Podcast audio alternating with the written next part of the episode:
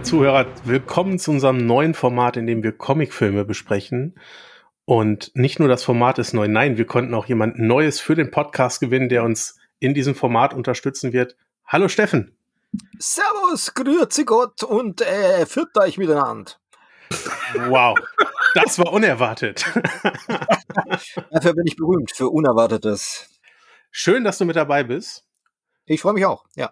Und neben dir ist der Mattes heute mit dabei. Hallöchen. Na, Mattes, haben wir uns durch den Film gequält? Ja, denn, also ich weiß nicht, ob wir mit Steffen schon drüber gesprochen haben, aber das Konzept war ja, nachdem wir neulich den Steffen mal zu Gast hatten, um über die Situation Filme und Serien generell äh, über Comics zu sprechen, dass wir gemerkt haben, boah, wir könnten wir noch stundenlang machen. Und dann haben wir beschlossen, okay, machen wir. Und haben dann aber gesagt, dass wir nicht unbedingt uns nur auf die neuesten Marvel- und DC-Dinger fokussieren wollen, sondern auch mal ältere Schätzchen nehmen. Und wir hatten so einen Spaß mit dem Steffen und es hat, es war so erfüllend, ihn da zu haben, dass wir dachten, wir bringen ihm unsere menschliche Wertschätzung dar, indem wir ihm sagen, wir hätten dich gern immer dabei, wenn wir Moving Panels machen. Und du sollst auch den ersten Film aussuchen. Und wie hat er uns diese Wertschätzung gedankt? Mit welchem Film? Spider-Man gegen den gelben Drachen, ein Film, von dem ich vorher so noch nie gehört habe. Und siehst du, das allein ist schon ein Grund, warum man darüber reden sollte. Unbedingt. Er ist ja auch nur knapp zehn Jahre vor meiner Geburt auf den Markt gekommen. Ja, das zeigt mal, wie alt ich bin. ein, ein Grund, warum äh, ich diesen Film empfohlen habe, ähm, ist, weil das tatsächlich de facto der absolut allererste Superheldenfilm ist, den ich im Kino gesehen habe. Und nicht nur das, es war überhaupt der erste Kinofilm, wo ich äh, quasi alleine, also alleine heißt ohne elterliche Begleitung reingegangen bin, sondern allein einfach nur mit meinem Kumpel der, wie ich zur damaligen Zeit, ein Riesenfan der Spider-Man-Comics war, die eben damals ähm, noch bei äh, Condor rausgekommen sind, beziehungsweise partiell sogar noch äh, die Williams-Zeit mitbekommen hatten. Und ähm, genau in diesen Comics wurde dieser Film auch beworben. Spider-Man gegen den gelben Drachen. Ich habe den also tatsächlich im Kino gesehen. Krass. Und fandest du den dann damals auch gut? Ich fand den sensationell. Ich fand den wirklich großartig. Ich war total, total hin und weg.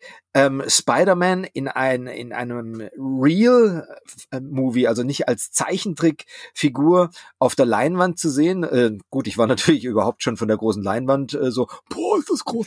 ähm, aber, ähm, aber ich fand das geil und ihr müsst natürlich unter diesen Voraussetzungen auch mal äh, sehen. Also der Film ist in Deutschland, glaube ich, 1981 ähm, rausgekommen, in die Kinos gekommen.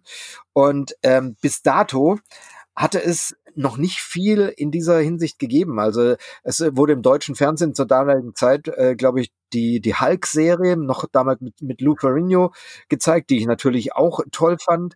Ähm, und ansonsten gab wenig. Die, die uralten und ganz, ganz, ganz schlechten Cap America-Filme, die haben es nie nach Deutschland geschafft.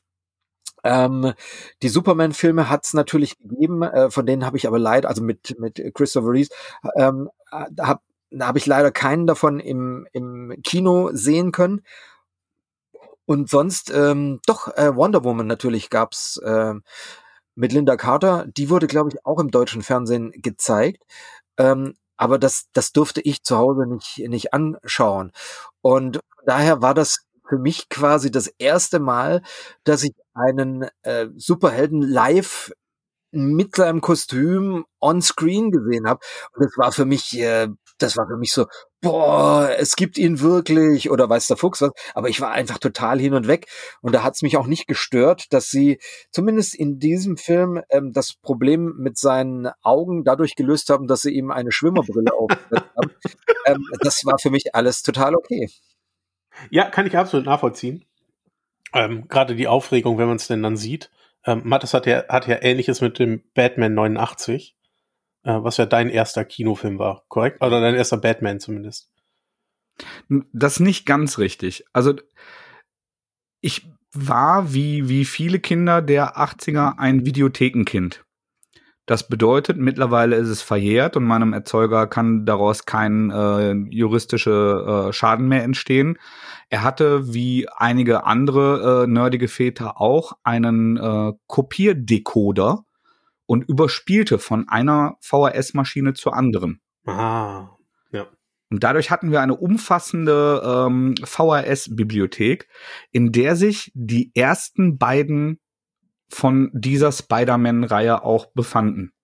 Das heißt, so ein bisschen wusste ich, was auf mich zukommt. Den gelben Drachen habe ich damals nie gesehen, aber die ersten beiden kannte ich tatsächlich auch. Die hatten wir auch. Und ähm, da, daher wusste ich so ein bisschen, was auf mich zukommt. Und als Kind fand ich das auch geil, weil es halt, wie, wie Steffen gerade schon sagte, Spider-Man richtig mit Kostüm und äh, man, man hatte ja tatsächlich auch einen anderen Anspruch an Special Effects. Die waren ja, ja damals alle noch selbst gemalt. Unbedingt, ja, ja, ja. ja. Und, und da muss man ja sagen, da haben die sogar, waren die sogar sehr innovativ, weil denen ihr, äh, ihr Netz, das tatsächlich nur ein Seil war, ähm, das, das ist tatsächlich aus so einer, ne aus, aus, aus einer Seilkanone. Das, das, das gab's damals. Äh, es war sehr aufwendig für den, das, ähm, das zu machen, weil der hatte das so am Handgelenk und dann musste das Seil so von hinten so durchgerollt werden. Aber, Durch den Körper.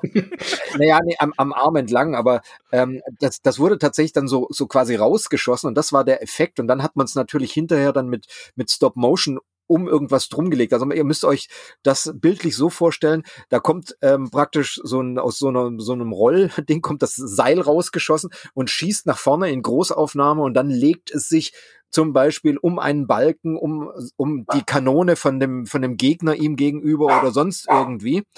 Und ähm, wer gerade bellen hört, ist übrigens Rassilon. Der muss äh, seinen Senf zu der Sache auch dazu geben. Zu ähm, Recht. Und, ähm, und es ist äh, schon eigentlich für die, für, für die damalige Zeit ganz gut gewesen, weil sie es eben nicht gezeichnet haben, wie zum Beispiel die Laserstrahlen bei Star Wars gezeichnet waren oder ähnliches, sondern es war tatsächlich ein Trickeffekt, äh, den sie da, den sie da gemacht haben, ähm, der zwar schlecht war, aber der immerhin äh, funktioniert hat.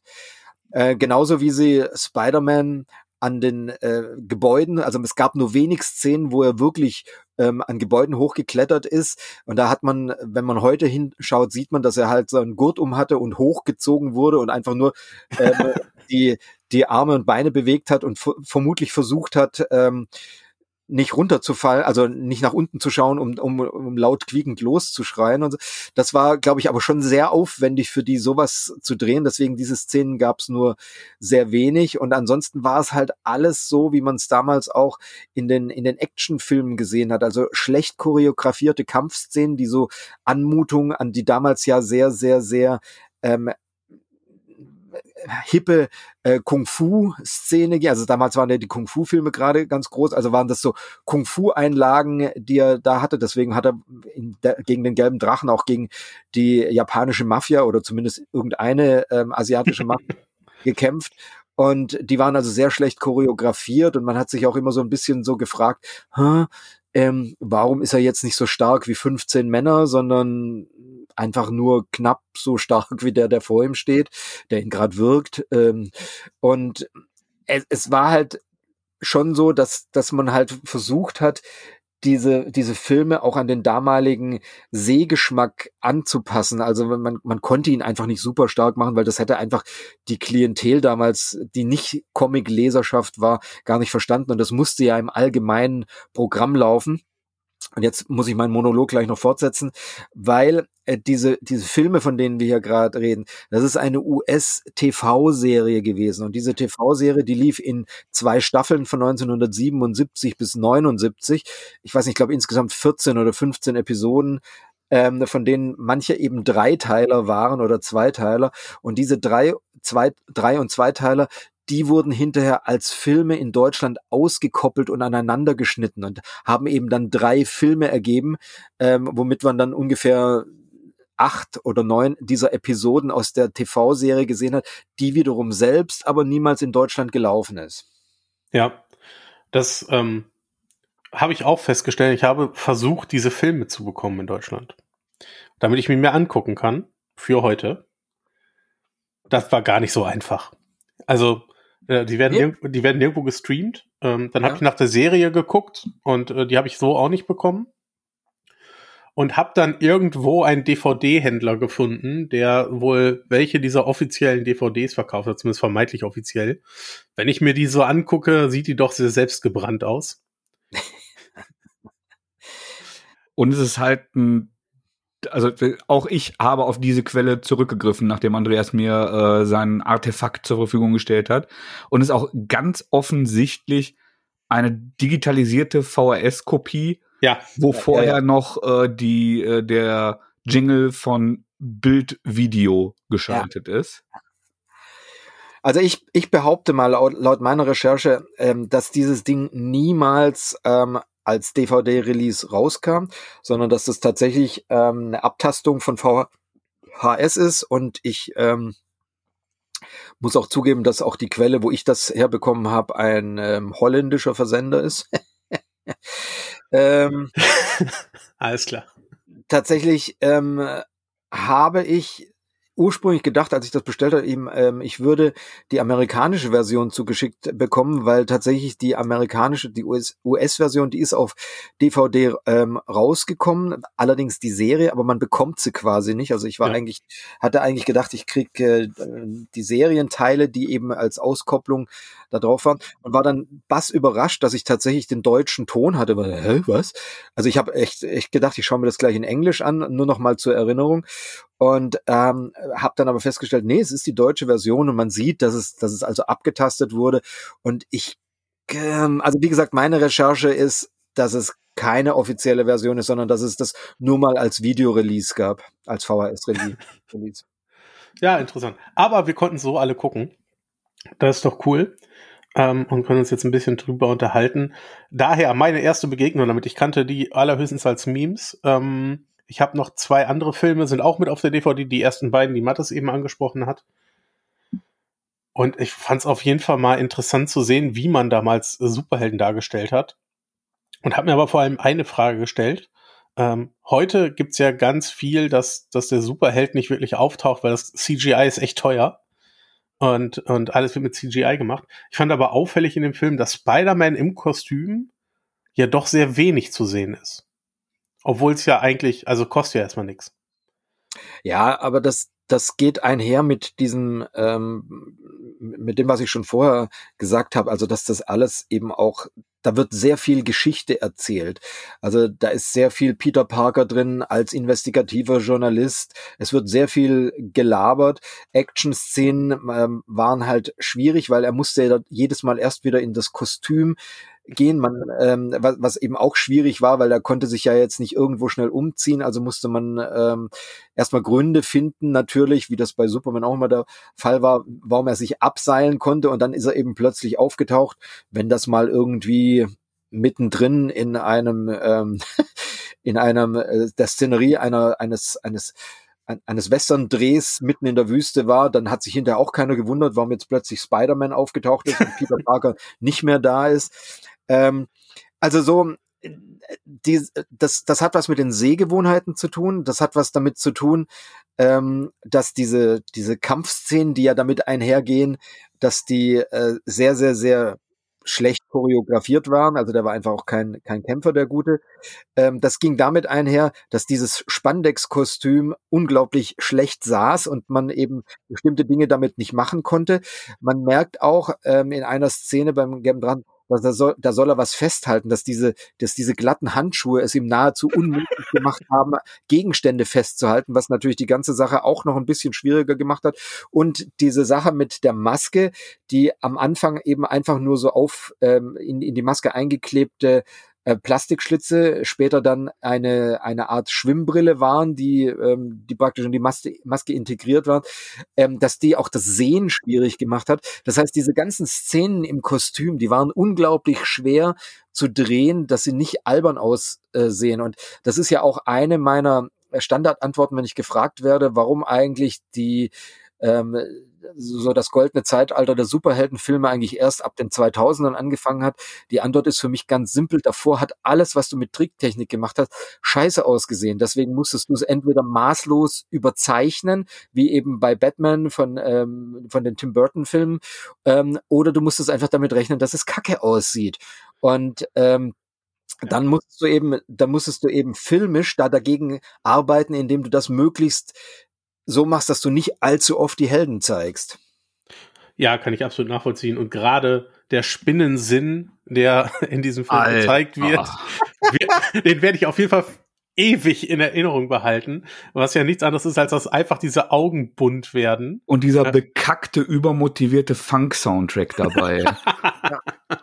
ja, ja ganz große Kind. Vielleicht müssen wir mal ganz kurz ähm, noch erzählen, worum es da so ein bisschen geht. Also ähm, in der Serie selber haben wir also ähm, Spider-Man Peter Parker als engagierten ähm, als engagierten ja, Journalisten, der, äh, der dann eben äh, so ist, ähm, dargestellt übrigens von Nicholas Hammond, äh, der tatsächlich eine, mittlerweile eine ganz große Nummer im, im Filmbiss ist. Der ist mittlerweile von Amerika nach ähm, Australien übergesiedelt und ähm, ist dort vor allem als Produzent eigentlich tätig ähm, hat auch am, am Broadway aber Sachen produziert und hat eigentlich eine ganz, äh, ganz ziemlich gute Film- und äh, TV-Biografie, die er hingelegt hat und ist zuletzt, glaube ich, ähm, als Schauspieler aufgetreten sogar ähm, bei ähm, bei Tarantino, oder? Tarantino Once Upon a Time. Ja. Genau, in Once Upon a Time in Hollywood, genau das war's.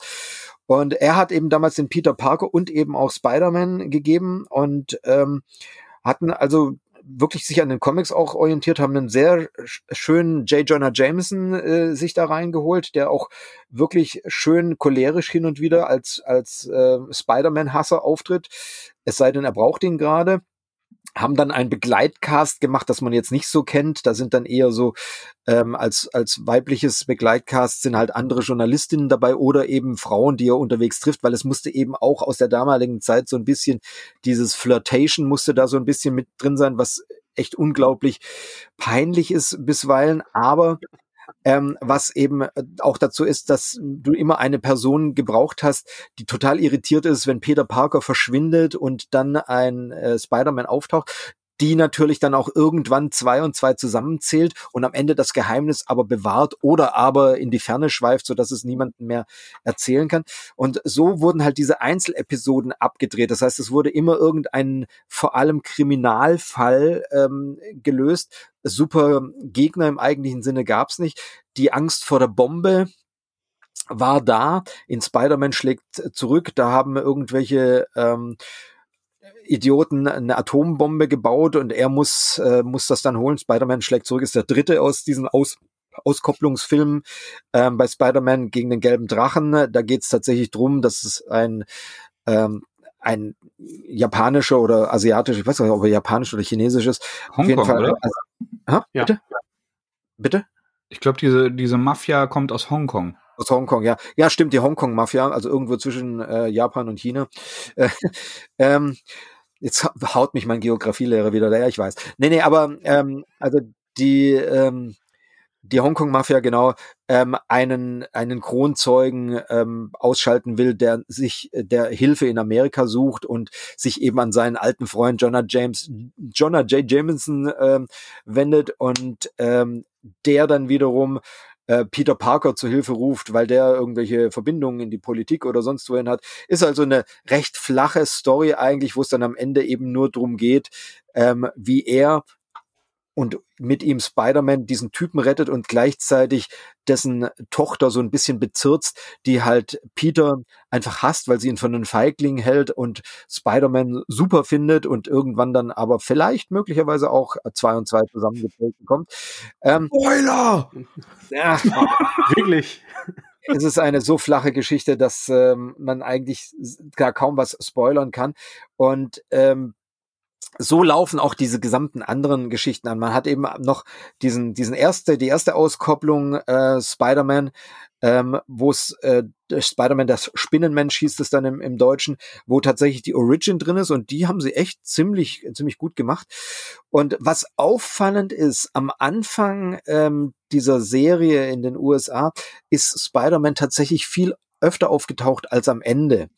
Und auch das habe ich nochmal versucht zu recherchieren und das hat tatsächlich mit dem Hauptdarsteller zu tun, wenn ich das richtig ähm, festgestellt habe, der es blöd fand, im Kostüm rumzurennen und eigentlich mehr schauspielen wollte. Also Nicholas Hammond hat irgendwann gesagt, er möchte weniger Spider-Man-Szenen haben. Ob das jetzt wirklich stimmt, weiß ich nicht, aber es würde durchaus erklären, warum das zum Ende hin immer weniger wurde, während am Anfang tatsächlich noch recht viel Spider-Man dran äh, da war und auch einfach dann halt schlechte Karate-Action gezeigt hat. Und ähm, so kann man sich diese Serie angucken und die geht aber wirklich Hand in Hand mit vielen von diesen Krimiserien aus der damaligen Zeit, die jetzt da irgendwie nicht besser oder schlechter waren. Und äh, mich wundert es tatsächlich so ein bisschen, dass das nicht im, ins deutsche Fernsehen damals übernommen wurde, sondern dass man dann eben diese, ähm, diese Auskopplungen gemacht hat und sie als Kinofilm gezeigt hat. Das ist etwas, was sich mir bis heute nicht so richtig erklärt. Ich vermute, dass der Grund darin liegt, also ich habe auch ein bisschen versucht, das zu ergründen, denn ich hatte ja auch nostalgische Beziehungen dazu.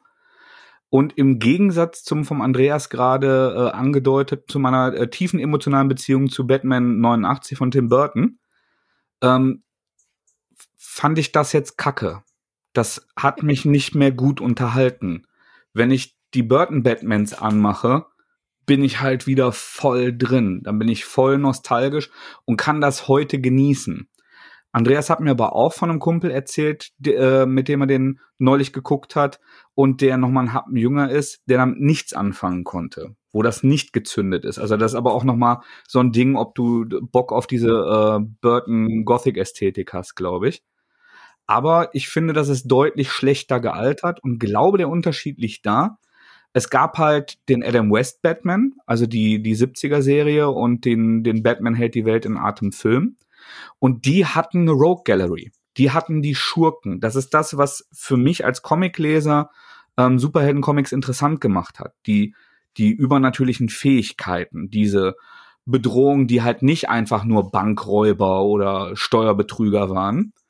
Und ähm, bei Batman hält die Welt in Atem ist ja alles und bei, bei der äh, Adam West Serie ist ja alles komödiantisch überspitzt. Und bei diesem Spider-Man-Ding ist es genau wie bei dem Bill Bixby Hulk. Ähm, ist halt alles so Drama, Krimi, 70s. Und die, die Figuren sind eigentlich nur so eingestreutes, eingekauftes Gimmick. Ja, das, das, das stimmt schon. Also es ist halt mehr, ähm, mehr eine äh, tatsächlich Detektivgeschichte, wie sie eben damals gedreht wurde, von einem Typen, der sich dann eben hin und wieder in Spandex kleidet, als, als eine wirkliche Superheldengeschichte. Und was du gerade gesagt hast, fand ich sehr interessant. Normalerweise wird ja DC in den Filmen und Serien immer gerne vorgeworfen, dass die sich zu ernst nehmen. Aber zur damaligen Zeit waren es tatsächlich eher die, ähm, die Marvel-Filme beziehungsweise Serien, die sich, die sich ernst genommen haben, während eben ja. DC sich sehr überspitzt dargestellt hat mit Adam West und Co.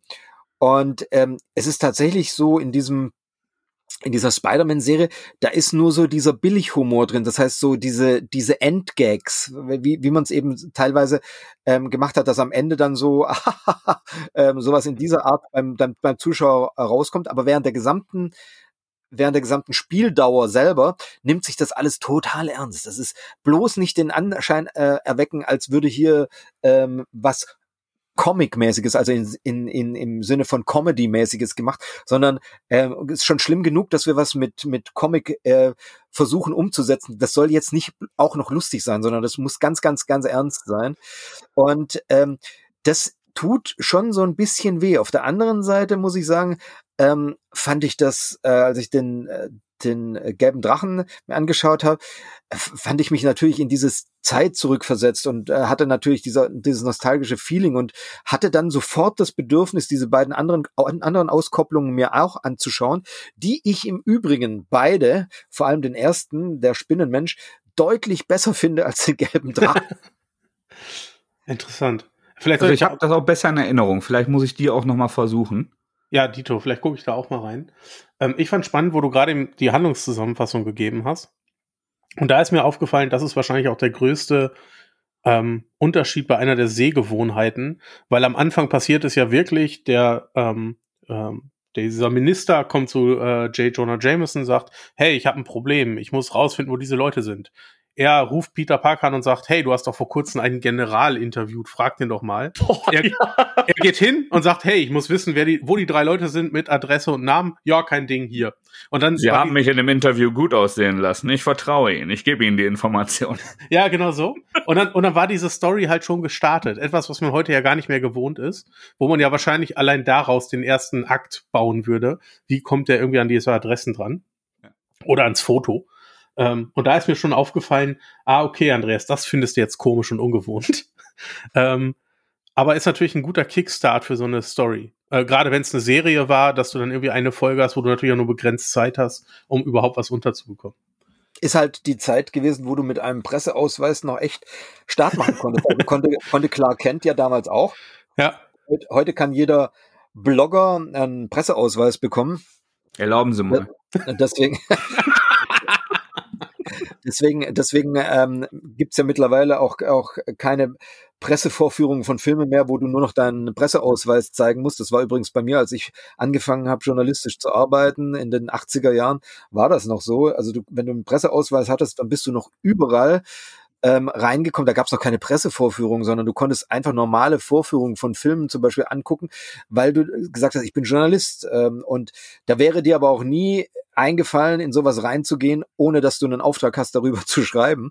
Und äh, das wurde dann halt immer verwässerter und heute kommt jeder rein und deswegen machen sie jetzt nur noch Pressevorführungen, wo du vorher ähm, quasi den Vertrag des Teufels persönlich unterschreiben musst, damit du überhaupt reinkommst. Und ähm, zur damaligen Zeit war es wirklich so, wenn du einen Presseausweis hattest, dann ähm, konntest, wurdest du auch zu einem General oder zu einem Präsidenten vorgelassen und ähm, hattest einen gewissen Vertrauensbonus. Und äh, ich wünschte mir sehr, dass das heute auch noch so wäre, dass man einfach sagen würde, Journalisten sind, sind auch diese integren Personen, die das äh, die, die das dann auch wirklich rüberbringen.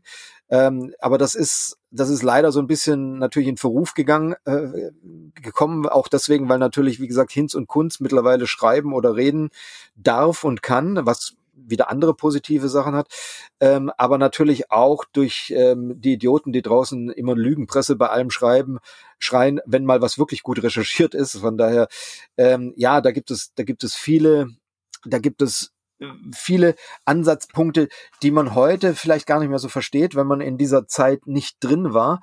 Ähm, und äh, somit ist das natürlich auch ein, ein Zeitdokument. Also, wie gesagt, es gibt Gründe, warum Peter Parker Pressefotograf ist. Es gibt Gründe, warum Clark Kent Journalist ist, also ursprünglich alles, ähm, weil das eben damals wirkliche ähm, Personen des Vertrauens waren, den man tatsächlich, das war wie, wie investigative Detektive, nur eben nicht im halbseitigen Milieu. Und das, das ist etwas, was das einfach toll wiedergibt. Und ich fand das einfach auch als Zeitgeistdokument, fand ich, fand ich diese Filme jetzt wieder äh, so richtig klasse. Also ich hatte damit wirklich Spaß. Ja, ich, ich glaube, ich weiß, woher das kommt bei dir und man kann da ja auch wirklich viel von ablesen. Ähm, es ist natürlich schon eine äh, Aneinanderreihung von Klischees. Ich fand vor allen Dingen bemerkenswert, dass der Minister, der quasi so der, der chinesische Hauptprotagonist ist, der einzige ist, der keinen Akzent verpasst bekommen hat. Äh, in der deutschen Synchronisation. Ähm, aber ähm, ich hatte ich hatte einen gewissen Trash-Faktor damit, weswegen es mich dann, weswegen ich das durchgezogen habe. Ähm, ich glaube, ich habe mich da nicht so sehr gequält, wie der Mathe sich gequält hat. Ja. Aber das, also ja, ich habe auch nicht ganz geguckt, ich habe zwischendurch ja. vorgespult. Aber das ist, die deutsche Synchro ist auch Fluch und Segen dabei. Denn einerseits merkt man, dass ich, ich bin ein sehr, sehr großer Synchro- und Sprecherkultur-Fan und versuche immer synchronisiert und übersetzt zu lesen und zu schauen. Aber es ist schon offener für Freiberufler und Quereinsteiger geworden. Und du merkst, wenn du so eine Synchro aus den 70ern schaust, dass selbst bei, bei so einer vermeint, äh, vermeintlich kleineren Produktion da echt gute, ausgebildete Schauspieler sitzen. Es ist schon auch noch durchsetzt von Stereotypen und Rassismus, Also äh, zum, äh. zum einen halt so, so pseudo-asiatischer Akzent.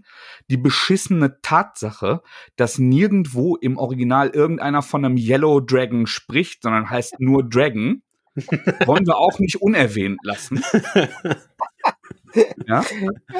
Das, ja. Aber handwerklich finde ich die äh, finde ich die Synchro gut und hörst du, dass da viele ausgebildete Schauspieler unter den Sprechern sind. Das stimmt, auch wenn einige mehrere Nebenrollen sprechen durften. Ja. Vor allen Dingen, wenn nur zwei Szenen dazwischen sind, merkt man es dann schon.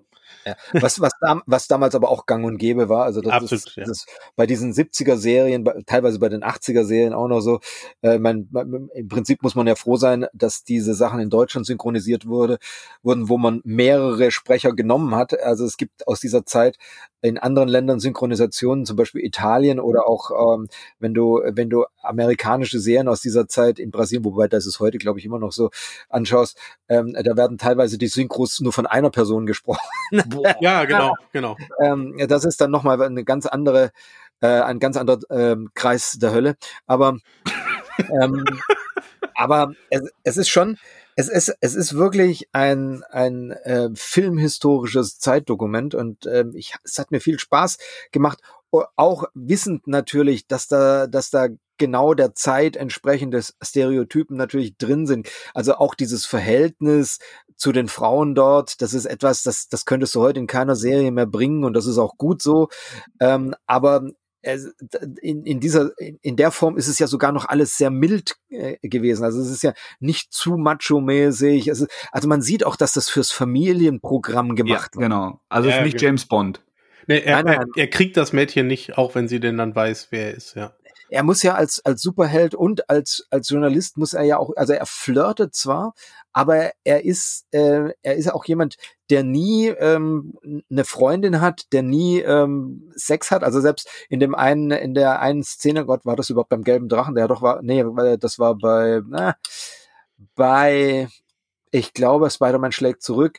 Da ist er mit, ähm, da versteckt er sich über Nacht bei einer Wissenschaftlerin und man sieht ihn am Morgen aus dem Bad kommen und sie im, im Morgenmantel und ähm, dann wird in der nächsten Szene aber sofort äh, verbal klargestellt, dass nichts passiert ist, sondern er da tatsächlich nur übernachtet hat. Genau. also das ist so, das ist so schon auch amerikanisches äh, Fernsehen der damaligen Zeit. Also genau, ganz, genau, das sollte familienkompatibel sein. Das las ich ja. auch, ja. ja. Also welch, welche Szene ich wirklich zum Fremdschämen fand, als ich gesehen habe, die kommen ja irgendwann nach Hongkong in dieser Handlung und dann wird versucht, einem die Stadt näher zu bringen. Und da gibt's diese Parkszenen, wo die so die, die Leute filmen. Die weiß ich nicht, was die da machen. Morgensport. Ich weiß es nicht. Fand ich unfassbar unangenehm, weil das so komisch wirkte. Also wirklich so, ja, jetzt halten wir hier mal die Kamera auf ein paar Chinesen. Warum auch nicht? Ähm, sagt nichts aus, kann man sich aber mal drei Minuten angucken. Äh, fand ich interessant. Wirkt ein wenig, um, um die Zeit zu strecken.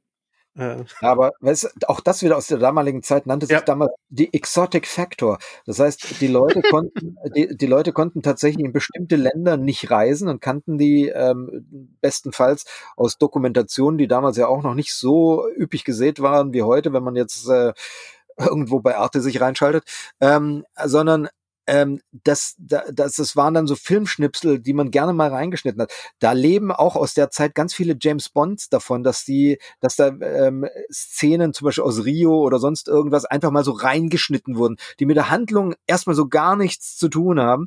Und das ist etwas, was eben die Zuschauerschaft damals in äh, ferne Länder entführt hat.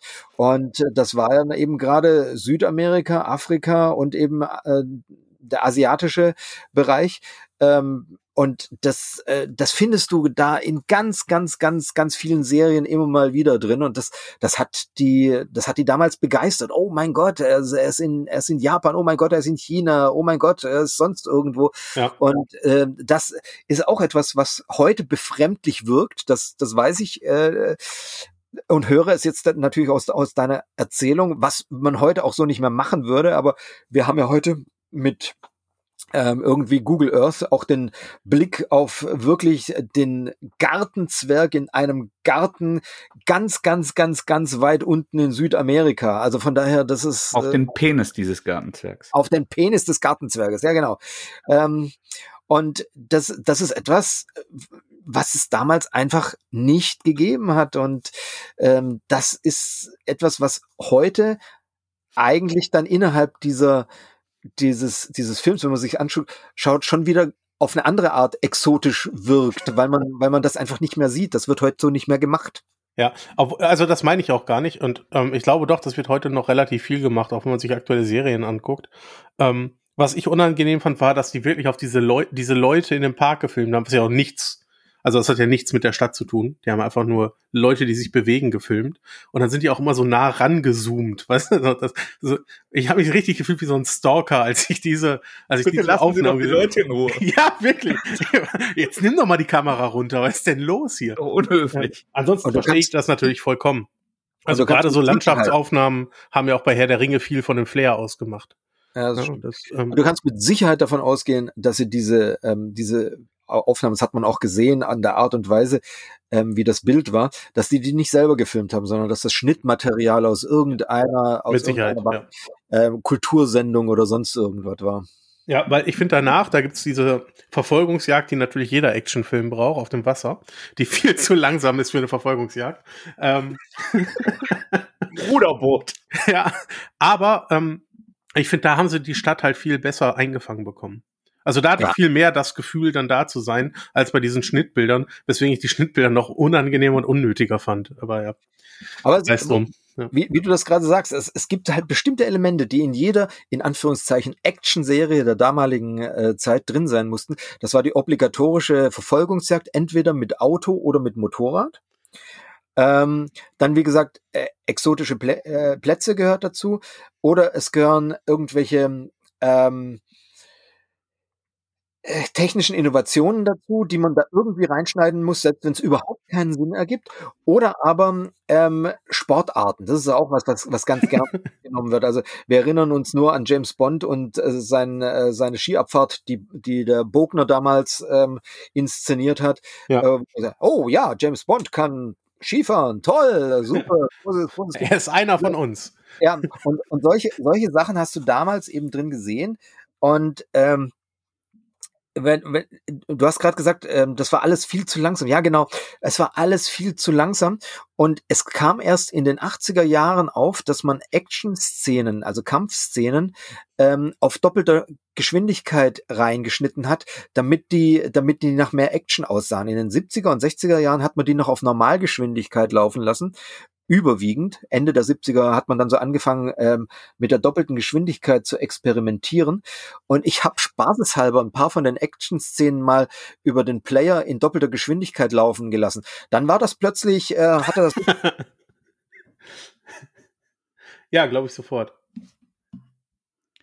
Ich habe mir nachdem ich glaube, ich den bist du da? Steffen, bist du noch da? Ich bin da, wenn ihr. Ah, okay. Ja, ich habe okay. nur mal nichts gesagt. Ich dachte, ich habe jetzt genug gesagt. Äh. ja, alles, alles, gut. Oder muss ich lauter atmen, damit ich, ihr wisst, dass ich nicht gestorben nein, bin? Nein, nein. nee, du bist, du bist, nicht so fett wie wir. Deshalb sind wir nicht gewohnt, dass du keine Atemgeräusche drauf hast. ich, nach dem 89er Batman und nachdem ich diese Spider-Man-Filme gesehen habe, waren Condor Spider-Man Comics für mich auch wirklich so der Einstieg in ernsthafteres Comic-Lesen und dass ich mir mehr US-Comics äh, geholt habe. Und das war so der ähm, die Zeit, wo Larsen und ähm, ja. McFarlane auch gemacht haben, wo die die Schurken auch bedrohlicher waren. Äh, Aber schon in den 90ern, oder? Genau. Das, also da äh, ging das gerade ähm, bei mir los, dass es interessanter wurde. Und da habe ich, aber es war auch Ende der 80er, dass ich die Spider-Man-Filme, das war schon, da waren die schon auch nicht mehr taufrisch, dass ich die gesehen habe. Und da war lange bevor ähm, Sam Raimi dann wirklich ernsthafte Spider-Man-Filme gemacht hat, die ich auch bis heute äh, sehr gerne schaue. Also alle Spider-Man-Realfilme, auch die Andrew Garfields fand ich super. Ähm, das hat mich alles sehr glücklich gemacht. Aber damals hielt sich sehr hartnäckig das Gerücht, dass ein ähm, 90er Action Big Budget Spider-Man auch im Schlagschatten vom äh, von dem sehr großen ähm, Burton Batman Erfolg kommen sollte, in dem Jean-Claude Van Damme Peter Parker spielen sollte. Und das wäre damals für mich tatsächlich ein feuchter Traum gewesen. Heute weiß ich, dass Jean-Claude Van Damme zu sehr großen Teilen aus Kokain und zu sehr kleinen Teilen aus schauspielerischem Talent bestand. Aber der hatte halt das Erscheinungsbild, der hatte die Athletik, um die, diesen, äh, die, diese traurige Arthritis-Ballett, was in den Spider-Man-Filmen halt die Kämpfe waren, ähm, zu ersetzen und zu verbessern. Und ähm, es hielt sich auch hartnäckig das Gerücht, dass Lundgren dann als Gegenspieler den Eddie Brock respektive Venom mimen sollte. Und das habe hab ich nie verkraftet, dass das nicht kam. Ich bin sehr froh, dass Jean-Claude Verdumme ähm, ähm, das, das nicht. ich habe auch von diesem Gerücht nie was gehört, aber ähm, ich, ich fand ihn tatsächlich in seinen in seinen Actionfilmen, also noch ähm, jung und ähm, äh, jung war. Also, also ähm, da fand ich ihn auch wirklich, wirklich gut, aber ich hätte ihn jetzt, ich meine, der war ja so sein eigener Superheld, wenn man wenn man es genau nimmt. Ähm, musste jedes Mal irgendwie seinen Spagat zeigen. Gut, er konnte auch sonst nichts. Aber ähm, aber du bist großer Fan, merke ich. Ja, damals war ich, aber mittlerweile ist es einfach auch durch. Aber ähm, ich, ja, ich bin sehr froh, dass er nicht Spider-Man wurde. Ich glaube, das hätte, hätte mich traumatisiert wahrscheinlich. ähm, aber ähm, das, ich weiß gar nicht, worauf ich raus wollte. Ähm, doch, ähm, diese, diese ähm, verschiedenen Verfilmungen von, von Spider-Man, die es ja danach gegeben hat, ich frage mich da immer ganz oft, ähm, ich bin sicher, dass, dass Raimi und auch die, die nach ihm kamen, diese alte Spider-Man-Serie gesehen haben. Da bin ich mir ganz, ganz, ganz sicher. 100 Pro, und, ja. ähm, und es ist ja schon, Spider-Man ist ja durch Peter Parker eigentlich schon so dieser, dieser Underdog, also so ein, so ein, ähm, so ein Lauch, der plötzlich Muskeln hat, wenn er, wenn er im Kostüm ist. Ähm, was ich, wie, was wie ich finde, jetzt in der neuesten Version von Spider-Man besser gemacht wurde als, als jemals zuvor. Ich liebe die Art und Weise, wie Spider-Man in den letzten Filmen dargestellt wurde. Das ja. ist wirklich vom Lauch zum Superhelden in der perfekten Form und außerdem verbirgt sich hinter der Maske halt ein wahrer Nerd. Also, ja, aber äh, wieder, wieder zurück. Ich bin sicher, dass das gesehen wurde und dass natürlich diese Art und Weise wieder hämmernd. Also man kann da sicher viel auch Negatives drüber sagen, aber die Art und Weise, wie er das gespielt hat, ich finde, die taucht auch in dem Casting, die danach äh, gemacht wurde, das taucht immer wieder auf. Ich finde, alle Spider-Man, die wir danach hatten, oder alle Peter Parkers, die wir danach hatten, haben optisch irgendwas von ihm. Das würde ich jetzt mal euch einfach so hinblahen. Ich glaube, ich weiß, was du meinst und würde es hauptsächlich als Ausstrahlung bezeichnen. Weil rein optisch fand ich jetzt, war er eigentlich zu alt für das, was er, er war zu alt, aber, aber ja. ähm, allein diese Art und Weise, wie er, wie er aussieht, dieses, also er ist ja auch mhm. der totale Hänfling und auch die Art und Weise, wie er guckt, wie er sich gibt, bis hin zur Frisur. Also ich glaube ja, dass, dass ähm, sie diese, ich meine, er hat damals diese äh, noch nicht 80er Jahre Föhnfrisur gehabt, aber trotzdem habe ich mal so halt drüber geguckt, wie die, wie das in der Folge von ähm, wirklich dann alles aus. Die hatten auch alle so Kackfrisuren. Also das hat schon irgendwie hat irgendwie gepasst. Ich, also für mich ist er so das Role Model, das damals ähm, gemacht wurde und das ergibt ja auch durchaus Sinn, weil es war auch die erste Realdarstellung von Spider-Man im Fernsehen. Also es gab keine Versuche davor, sondern diese Serie war tatsächlich ähm, das, das Urmonster, das da geschaffen wurde und, äh, und an alles andere, was an Realverfilmungen kommen musste, musste sich auch daran äh, orientieren. Ich glaube, ich weiß auch, was du meinst. Ich bin etwas anderer Meinung, was ähm, die, die Bedeutung von Nicholas Hammond für nachfolgende Castings angeht. Ich glaube einfach, dass alle vier, von denen wir gerade sprechen, ähm, gute Castings sind in Bezug auf die Comics. Denn Peter Parker bzw. Spider-Man ist ja ein ein Sprücheklopfer, ein Clown, wenn er im Kostüm ist, wenn er seine, gegen seine Gegner kämpft.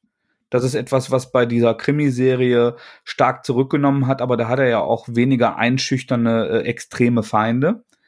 Ähm, er ist aber trotz dieses Schalks, den er im Nacken sitzen hat, ist er ja gut erzogen, ist er ein Kavalier. Und das ist etwas, was modernen Helden, die ähm, die komödiantische Züge haben, immer abhanden kommt. Die müssen dann, die sind sehr äh, Late 90s, frühe 2000er, Ennis, Miller geprägt, müssen dann edgy und over the top sein. Und da, also ich glaube, der Hammond hat die dieses äh, dieses anständige, dieses äh, Schwiegersohn-kompatible ausgestrahlt, was auch in den Castings danach sich weiterträgt. Ja, denke ich auch. Das.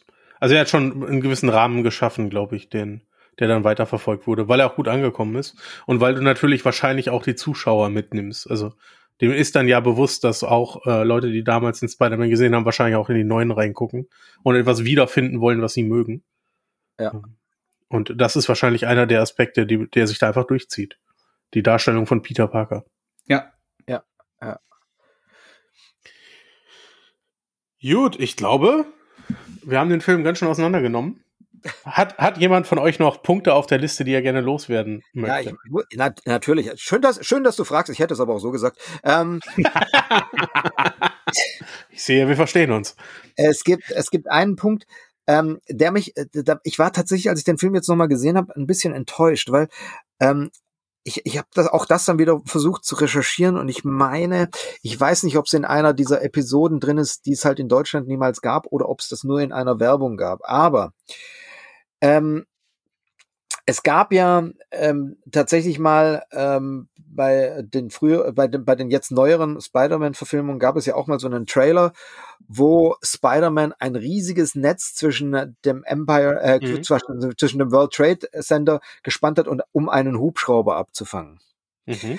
Und das ist hinterher nicht im Film drin äh, gelandet, weil halt irgendwelche Vollidioten meinten, sie müssten die Teile sprengen. Und dann konnte das aus pietätischen Gründen, obwohl bekannt ist, dass die Szene gedreht war, äh, konnte eben nicht, weil es war, war ja auch schon im Trailer mal zu sehen, konnte, wurde das eben rausgeschnitten. Und ähm, diese Szene, ähm, die ist eine Reminiszenz, soweit ich das weiß, an diese alte Serie, weil das irgendwo tatsächlich auch da drin stattfindet. Auch da muss man jetzt wiederum sagen, Spider-Man ähm, spinnt dieses Netz, habe ich ja vorher erklärt, da kommt dieses, dieses Seil raus, was wirklich nichts anderes ist als ein Seil. Und wenn er ein Netz spinnt, dann gibt's eben so einen Schnitt. Also das heißt, es wird praktisch so ein Knäuel von ihm von sich äh, gegeben aus der Hand und dann gibt's einen Schnitt und dann sieht man das Netz, das zum Beispiel über irgendwelchen Gaunern liegt oder sonst irgendwie. Und ich weiß, dass, dass damals, als ich diesen Film im Kino gesehen habe, ähm, gab es einen einen Trailer und ein, ein Foto von eben einem äh, von Spider-Man, also von diesem Spider-Man, der ein gigantisches Netz eben auch zwischen zwei Wolkenkratzern, ich bin mir nicht sicher, ob es äh, das World Trade Center war, aber vermutlich spannt und einen Hubschrauber fängt. Nur dieses Netz ist dann eben aus Seilen geknüpft und der Hubschrauber ist eben ein Mikrohubschrauber von irgendeiner Märklin-Eisenbahn. Aber ähm, diese Szene gibt es und ich dachte, die sei im gelben Drachen drin, weil ich mich eben an die erinnern kann. Sie ist aber in diesem Film nicht drin. Und dann habe ich versucht, das nochmal zu recherchieren. Und es gab damals wohl, wie gesagt, einen Kinotrailer, der damit geworben hat, mit diesem, mit dieser, genau dieser Szene, äh, die dann gar nicht im Film drin ist, aber sie sieht halt spektakulär aus. Und ich glaube, dass die irgendwo sonst in dieser Serie drin ist, in diesen Episoden, die wir jetzt eben in Deutschland nicht bekommen haben.